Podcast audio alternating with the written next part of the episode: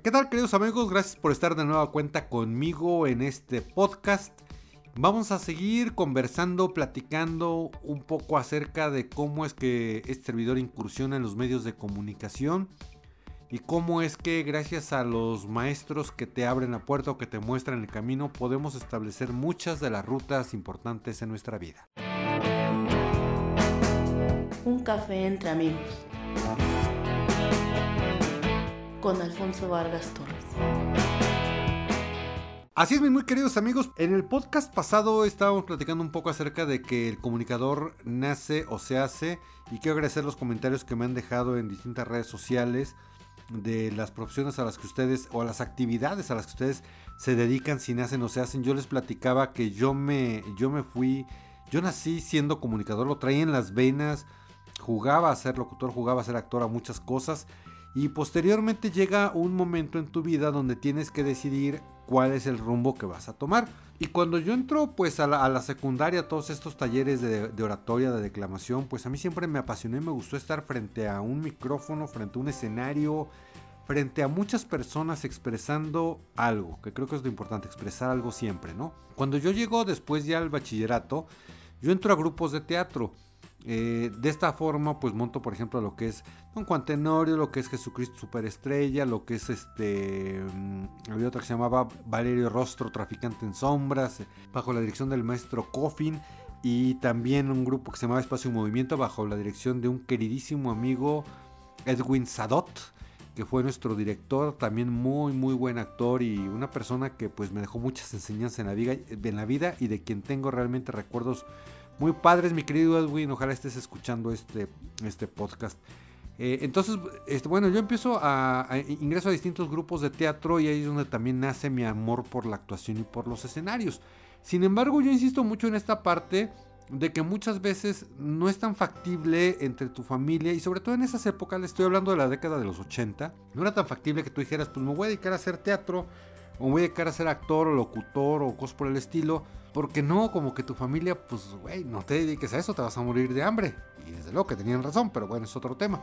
Entonces, yo digo, bueno, pues voy a estudiar leyes, ¿no? Me gustaba un poco esa parte. Yo pensé que los abogados era como lo veíamos así en, la televisión en Estados Unidos, que se, digo, ahora ya son los juicios orales, pero antes no. Que se paraba el abogado y daba todo un argumento convenciendo a los señores del jurado de que su cliente era inocente o al revés de que era culpable si eras fiscal, no sé. Y entonces yo llego a, estudiar al, bachillerato de la UNAM. Yo llego al CCH Naucalpan. Y dentro de mis, de mis materias optativas, pues tomé ciencias de la comunicación, tomé ciencias políticas y sociales. Y yo recuerdo mucho a una maestra y cómo de verdad hay gente que te va marcando el camino en tu vida. Seguramente, maestra, no me haces en la vida porque pues yo era un alumno más de tantos. Pero recuerdo mucho a la maestra Libertad Barajas, que ella daba la carrera de, la, asignatura, la materia de ciencias políticas. A mí me gustaba mucho exponer en clase y yo pues este, este, investigaba el tema, lo estudiaba. Era algo que me gustaba mucho realmente del sistema educativo del CCH, que eran poquitas horas de, de, aula, creo que eran cuatro horas porque eran cuatro turnos y todo lo demás tú lo tenías que investigar y posteriormente desarrollarlo. Entonces a mí me encantaba investigar y luego llegar y exponer.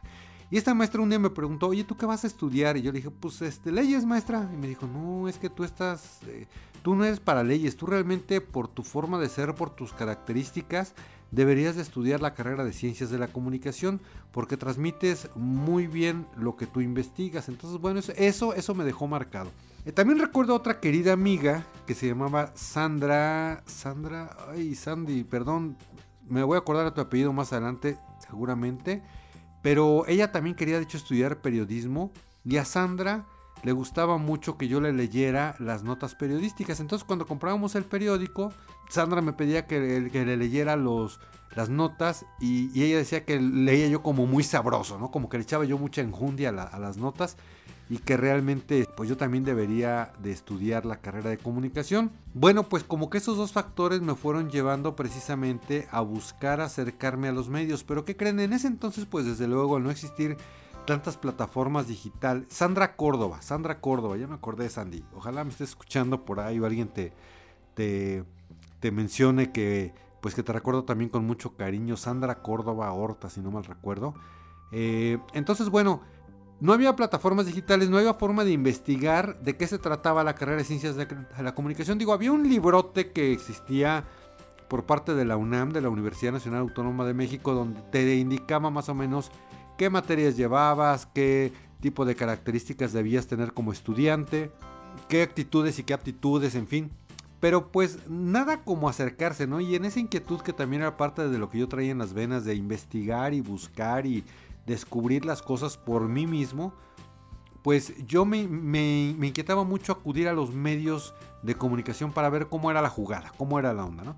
Entonces yo recuerdo, por ejemplo, que yo iba a Televisa a ver a Chabelo, pero no tanto a ver el programa de Chabelo, sino que yo me, me llegué a meter alguna vez eh, precisamente con mi compañera Sandra, con algunas amigas del CCH, a los foros de Televisa, de Televisa San Ángel, para ver pues a Chabelo, pero yo en ese inter de pronto me salía del foro y me metía a ver otras cosas y de pronto me tocó ver cómo se grababa, por ejemplo, el Chavo del 8 y ver trabajar a Chespirito.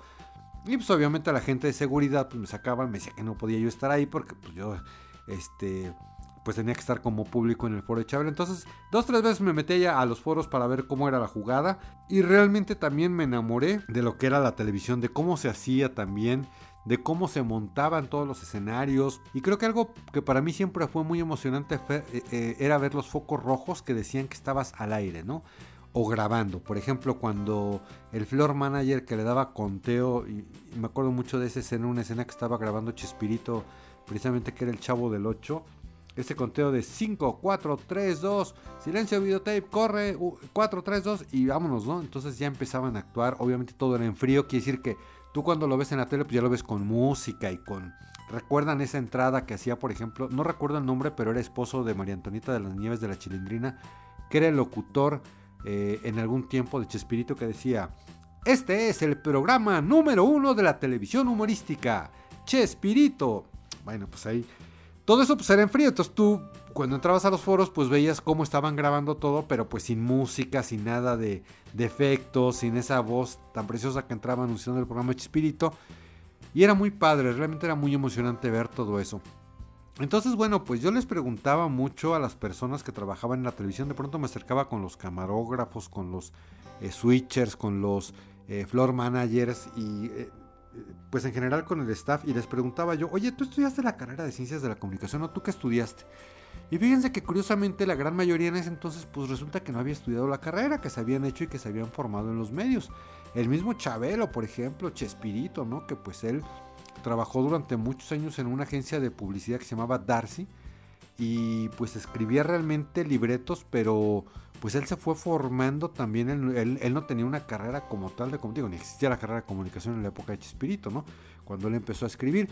Pero eso me inquietó mucho, queridos amigos, cuando yo empecé a preguntar y a indagar entre todas las personas si habían estudiado la carrera de ciencias de la comunicación y para mí era como que hasta cierto punto impactante el ver, pues que no, que casi la mayoría se había forjado. Entonces esto dije, ah, caray, pues entonces hay que estudiar o no hay que estudiar la carrera. Lo mismo ocurrió cuando yo llegué a la XCW, que en ese entonces estaba en la calle, digo, si tú me estás escuchando en México, en la Ciudad de México, y si me escuchas en el extranjero te platico, en el centro histórico hay una calle que se llama Ayuntamiento. En esta calle existía una emisora que era legendaria, que era la XCW. En ese entonces su eslogan era XCW, la voz de la América Latina desde México.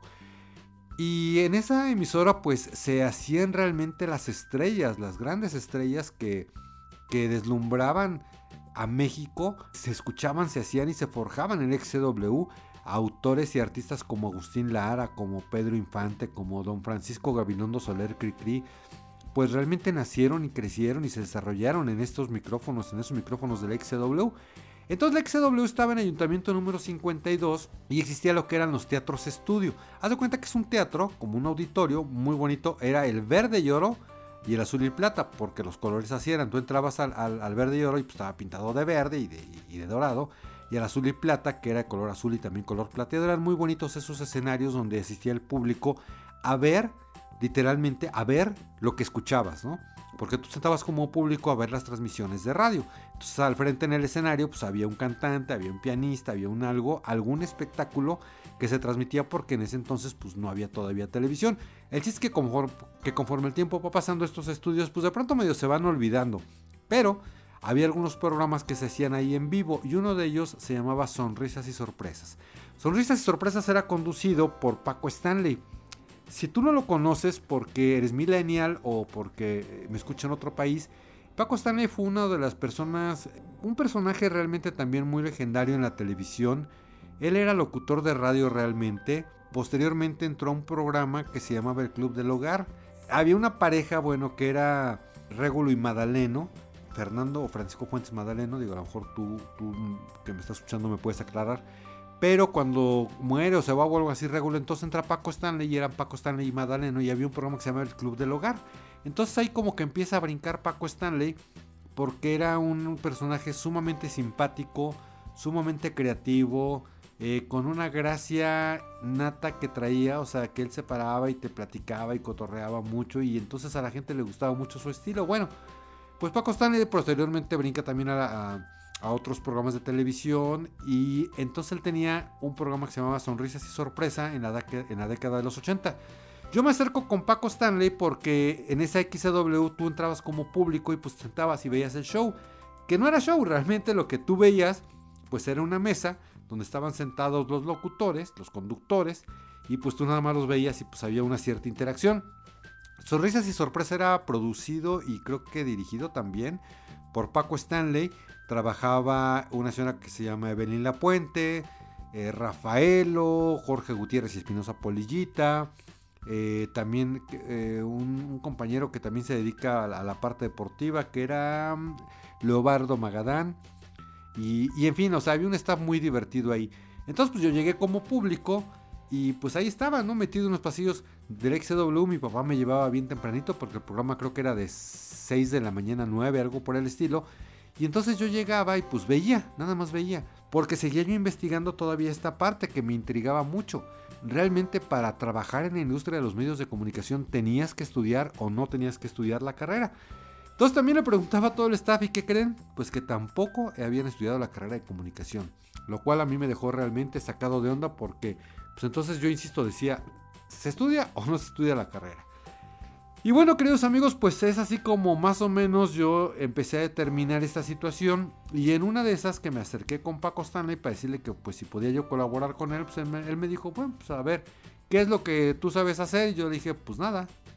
Entonces él me dijo, ¿tienes licencia de locutor? Porque así llamaba. Le dije que no. Y entonces me dijo, pues saca la licencia de locutor y luego vemos.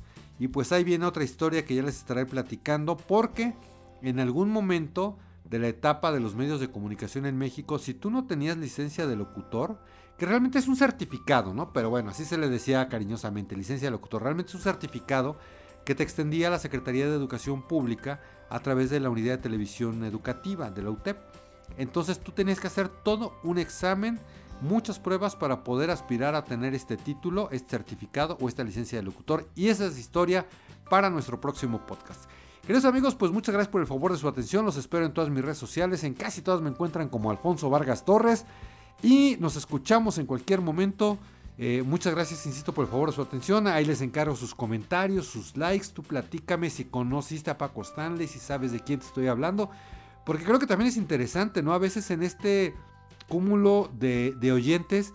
Ya no sabemos si eres millennial, si eres centennial, si eres generación X, si eres este, no sé. Entonces, me gustaría mucho eh, tener este pulso un poquito de. Porque a lo mejor a veces explico mucho las cosas y pues tú dices, güey, pues ya sabía quién era, ¿no? Pero, o al contrario, de pronto tú me puedes decir, oye, pues es que hablas de muchos nombres que no tengo ni la menor idea de quién se trata. Entonces, pues vamos aclarando esto en esta permanente comunicación circular. Espero sus comentarios aquí y en las distintas redes sociales. Queridos amigos, nos escuchamos en cualquier momento. Yo me despido de ustedes. Mi nombre es Alfonso Vargas Torres.